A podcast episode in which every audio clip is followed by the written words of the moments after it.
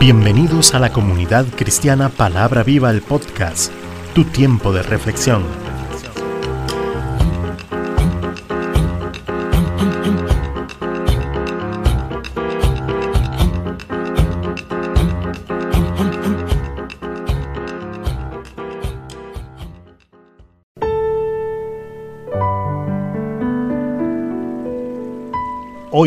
Con José Alberto Delgado.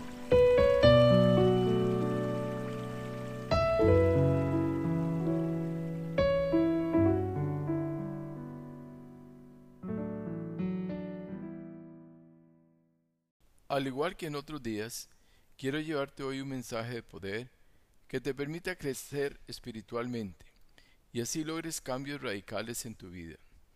Oro al Espíritu Santo por sabiduría y entendimiento para que comprendas esta palabra y así puedas ponerla por obra en el nombre de Cristo Jesús.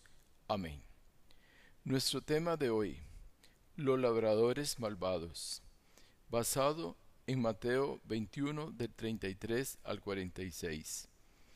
Esta parábola nos enseña muchas cosas importantes relacionadas con Jesús y la reacción de los religiosos y líderes que gobernaban a Israel, principalmente en Jerusalén. Lo más destacado es la acción de rechazo por parte de estas autoridades religiosas contra la obra redentora de Cristo. En la vida de todo ser humano, una de las acciones más negativas que le puede suceder es ser rechazado. El rechazo en el ser humano causa muchos cambios de conducta, tales como volverse introvertido, acomplejado, desanimado, rebelde y podríamos mencionar muchas otras cosas. En esta parábola encontramos la esencia del rechazo contra la persona de Cristo. Esto quiere decir que Jesús sufrió por nosotros todo rechazo, por lo cual te animo que si has estado en esta condición, hoy el Señor te va a mostrar su gran amor a través de esta enseñanza y vas a comprender que ese amor es capaz de sanar todas nuestras heridas y quitar de en medio de nosotros toda raíz de amargura causada por tal arbitrariedad, el rechazo. Jesús sabía claramente a quién se dirigía con esta parábola. Él conocía sus corazones, los cuales estaban llenos de religiosidad, incredulidad, faltos de espíritu, hipócritas y farsantes. Este enfurecimiento de los judíos incrédulos contra la obra de Cristo les hace volverse de una manera cruel y despiadada, que al final terminan crucificándole.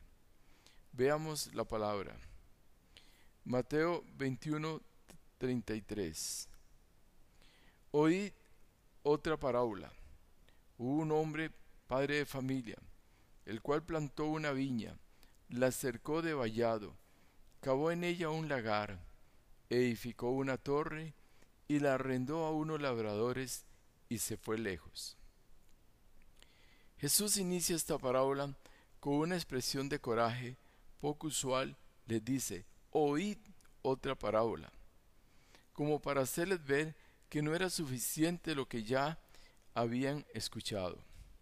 Necesitaban oír más, con el propósito de hacerles sentir aún más mal, pues conocía sus intenciones contra él. El verbo oíd denota escuchen, pongan atención, necesito hablarles. Y nuevamente hace alusión a la viña, la cual es una alegoría que hace Dios con su pueblo Israel en el Salmo 80 del 8 al 16. Hiciste venir una vid de Egipto, echaste las naciones y la plantaste. También lo encontramos en Isaías 5 del 1 al 7, donde Dios esperó uvas hermosas y dulces y lo que encontró fueron uvas silvestres y ácidas. Y también define claramente el significado del vallado, el agar y la torre. Los líderes religiosos no se cansaban de buscar la forma de acusar y matar a Jesús, pero con esta parábola los desnudaban de sus comportamientos, actitudes y de sus intenciones. Siempre Jesús fue rechazado por su propia gente, por su propio pueblo. No veían en él el poder de sus obras.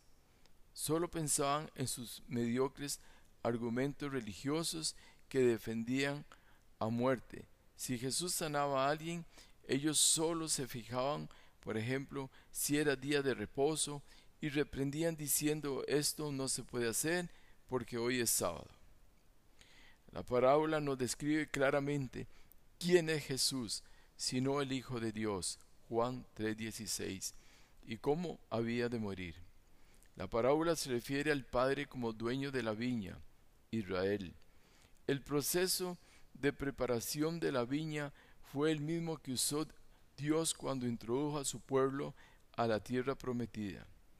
La torre representa a Dios vigilando la viña, porque si Jehová no guarda la ciudad, en vano vigila el centinela. Salmo 127.1.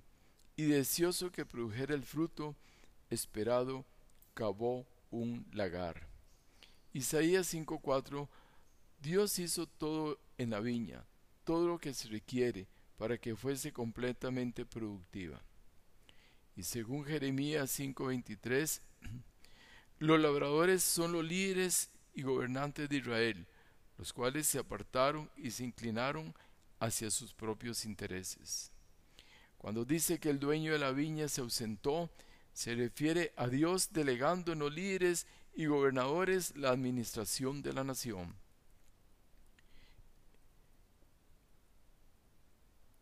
Y cuando se acercó el tiempo de los frutos, verso 34, envió sus siervos a los labradores para que recibiesen sus frutos.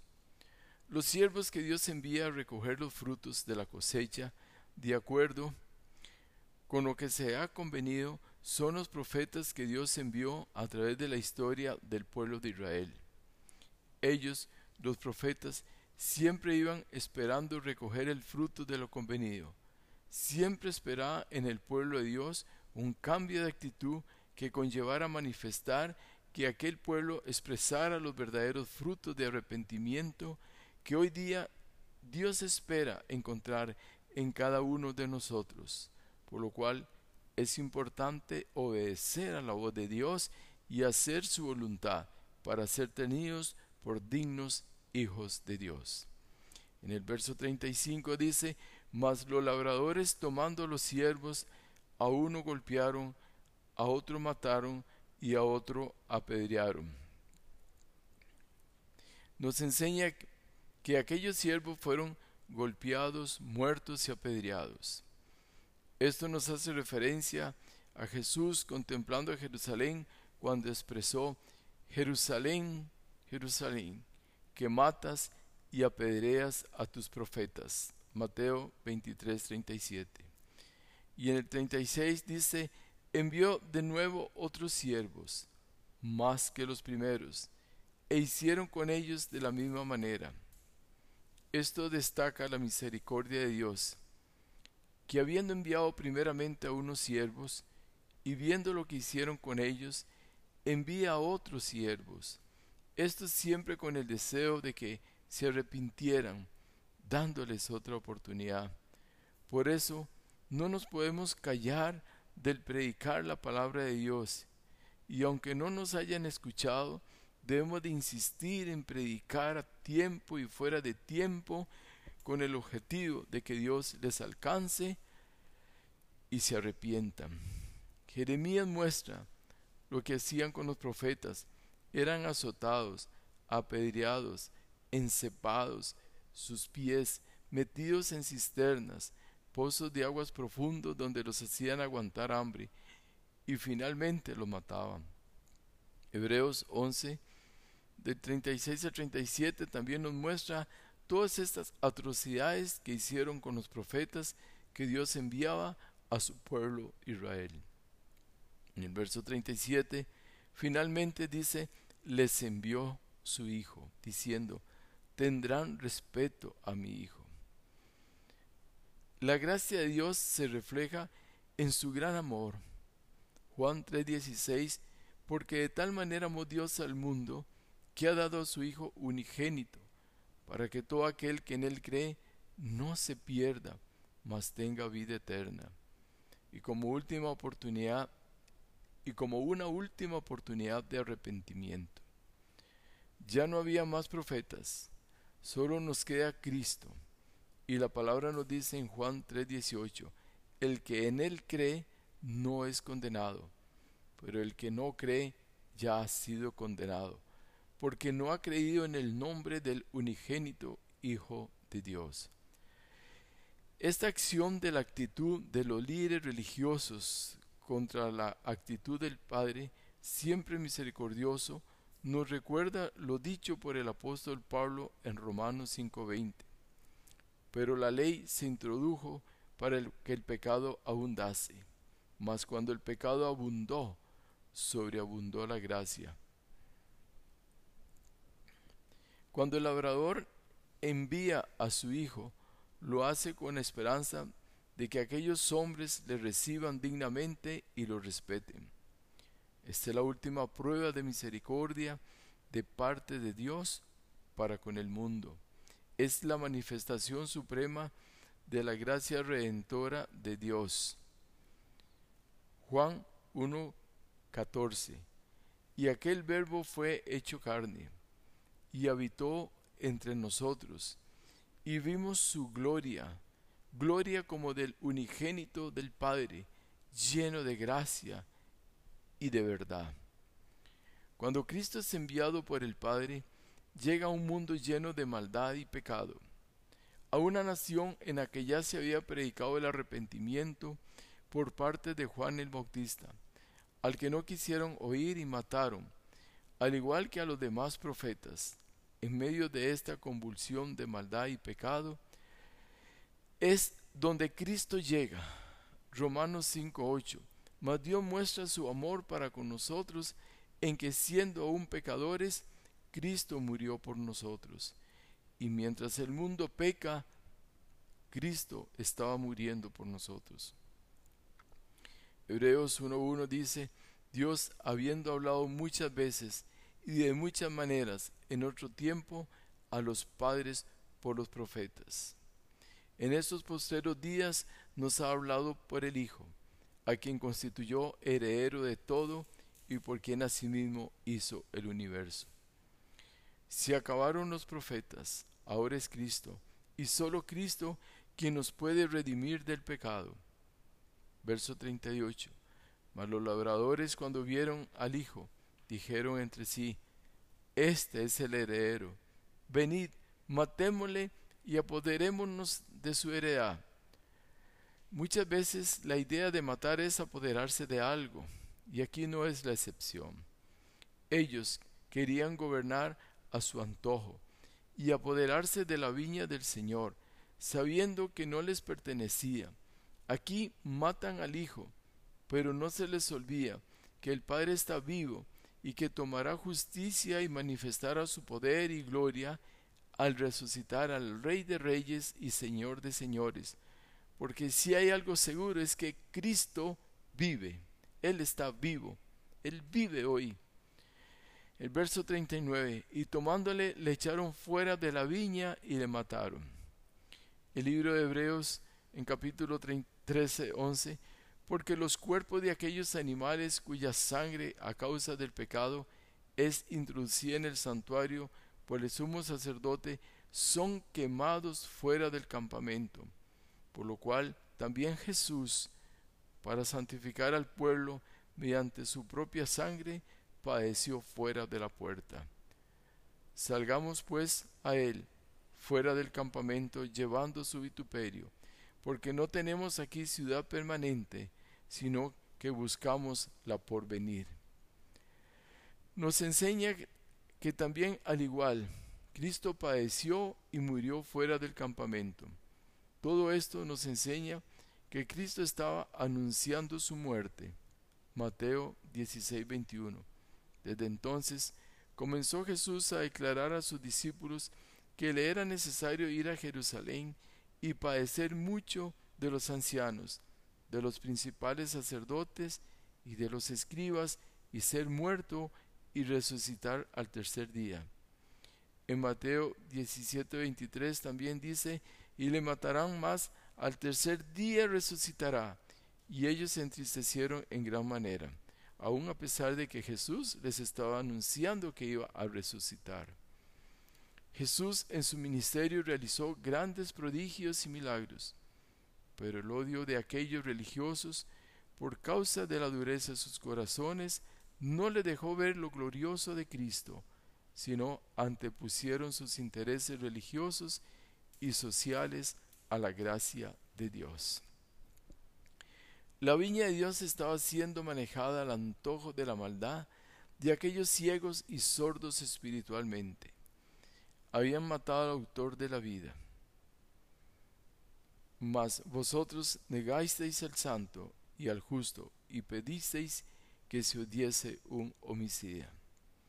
Y mataste al autor de la vida, a quien Dios ha resucitado de los muertos, de lo cual nosotros somos testigos. Cuando existe coraza de iniquidad, no hay forma de abrir el corazón al arrepentimiento. Solo el amor y la misericordia de Dios puede hacer el milagro de romper corazas de iniquidad para que el hombre se pueda arrepentir y volverse a Dios como es lo correcto.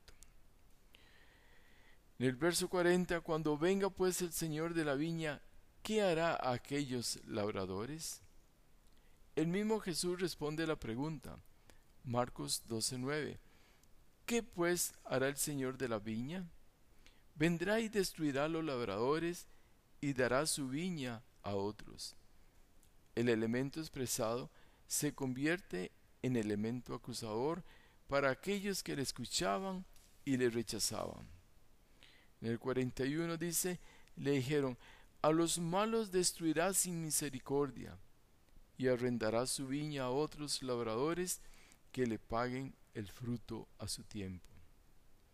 El juicio emitido aquí por Dios hace entender de quién es verdaderamente, de quién es verdaderamente la viña, quién es el verdadero dueño de la viña. Y la viña le pertenece a Dios, al Padre y Él no va a dejar que se deje de producir.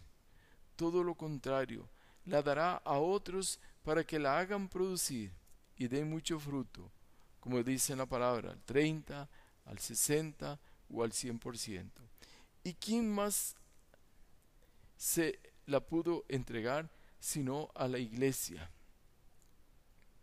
La que Pedro llama nación santa, conformada por todos los pecadores que se han arrepentido y aceptado a Cristo como Salvador personal alrededor de todo el mundo. Y en el verso 42 dice, Jesús les dijo, ¿nunca leíste en las escrituras? La piedra que desecharon los edificadores ha venido a ser cabeza del ángulo. El Señor ha hecho esto, y es cosa maravillosa a nuestros ojos. Israel no cumple su misión a la cual Dios le había mandado, desechando la piedra de los edificadores. Recordemos que Cristo es la cabeza y como piedra angular de todo el reino de Dios. En Marcos 12:10 dice, Jesús les exhorta diciendo, ni aun esta escritura habéis leído. La piedra que desecharon los edificadores ha venido a ser cabeza del ángulo lo desechan como piedra angular. ¿Quiénes más? Sino aquellos falsos edificadores. Y Jesús los reprende y les hace pasar por ignorantes, resaltando aún su falta de conocimiento de las escrituras. Isaías 52.2 dice, nos recuerda la condición de cómo Jesús es rechazado. Y dice, subirá cual renuevo delante de él y como raíz de tierra seca. No hay parecer en él, ni hermosura. Le veremos más atractivo para que le deseemos. Pablo muestra que Cristo es verdaderamente la piedra angular en todo sentido. Y cabeza de la iglesia. Efesios 2.20 nos dice, edificados sobre el fundamento de los apóstoles y profetas, siendo la principal piedra del ángulo Jesucristo mismo, en quien todo el edificio, bien coordinado, va creciendo para ser un templo santo en el Señor, en quien vosotros también sois juntamente edificados para morada de Dios en el Espíritu. En el verso 43, por tanto digo que el reino de Dios será quitado de vosotros y será dado a gente que produzca los frutos de él. El reino de Dios no es exclusivo. Ellos lo perdieron y ha sido dado a pueblos que produzcan frutos espirituales que Dios tanto desea de su propio pueblo, la iglesia.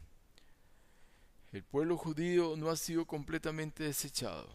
Cuando termine la dispensación de la iglesia, Dios tiene promesas para ellos que serán cumplidas. Romanos 11:24.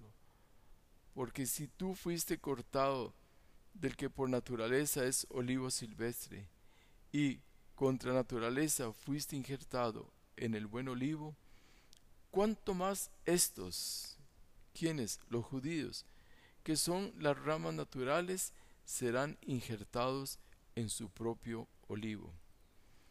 Para gozar de las múltiples bendiciones espirituales a que la iglesia de Cristo ha sido llamada, Efesios 1.3 dice, Bendito sea el Dios y Padre nuestro Señor Jesucristo, que nos bendijo con toda bendición espiritual en los lugares celestiales en Cristo, debemos de nacer de nuevo. Juan 3, del 3 al 5. Y este nuevo nacimiento la regeneración espiritual y la dotación de una nueva naturaleza. 2 Corintios 5, 17. De modo que si alguno está en Cristo, nueva criatura es. Las cosas viejas pasaron, y aquí todas son hechas nuevas. Verso 44 dice, y el que cayere sobre esta piedra será quebrantado, y sobre quien ella cayere le desmenuzará. La roca, quien es Cristo, caerá sobre todo aquel que le ha rechazado le pulverizará y le desmenucirá. Daniel 2.44 dice, Y en los días de estos reyes el Dios del cielo levantará un reino que no será jamás destruido, ni será el reino dejado a otro pueblo. Desmenuzará y consumirá a todos estos reinos, pero él permanecerá para siempre. La idea es que no quede nada de ellos. El que rechaza a Cristo está rechazando su propia salvación. Salmo 1.4 dice, no así los malos, que son como el tamo que arrebata el viento. Por tanto, no se levantarán los malos en el juicio, ni los pecadores en la congregación de los justos, porque Jehová conoce el camino de los justos, mas la senda de los malos perecerá. Y en el verso 45 dice la palabra, y oyendo sus, sus parábolas, los principales sacerdotes y los fariseos entendían que hablaba de ellos.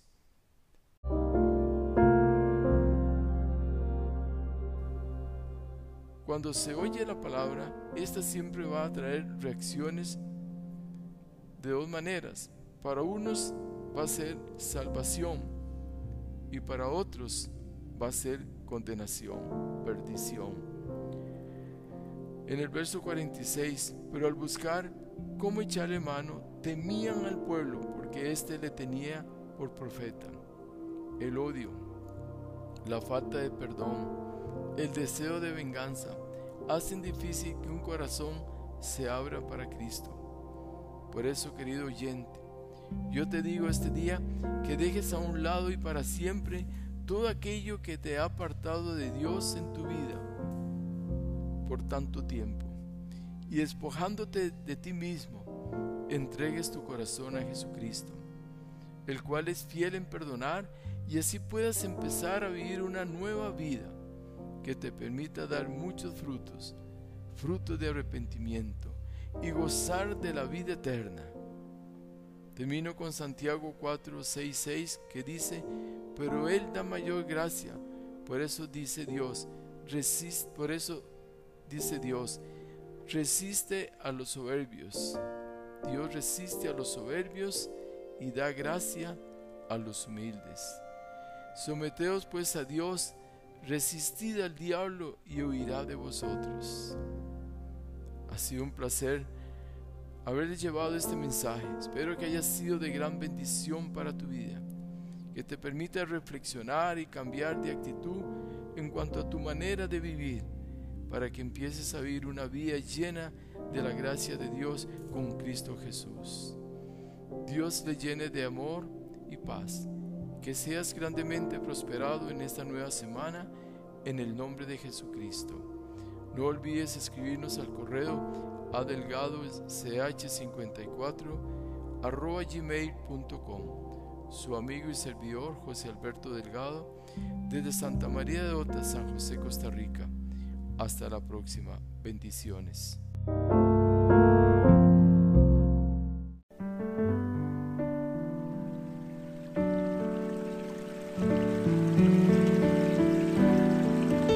Comunidad Cristiana Palabra Viva, todos los derechos reservados.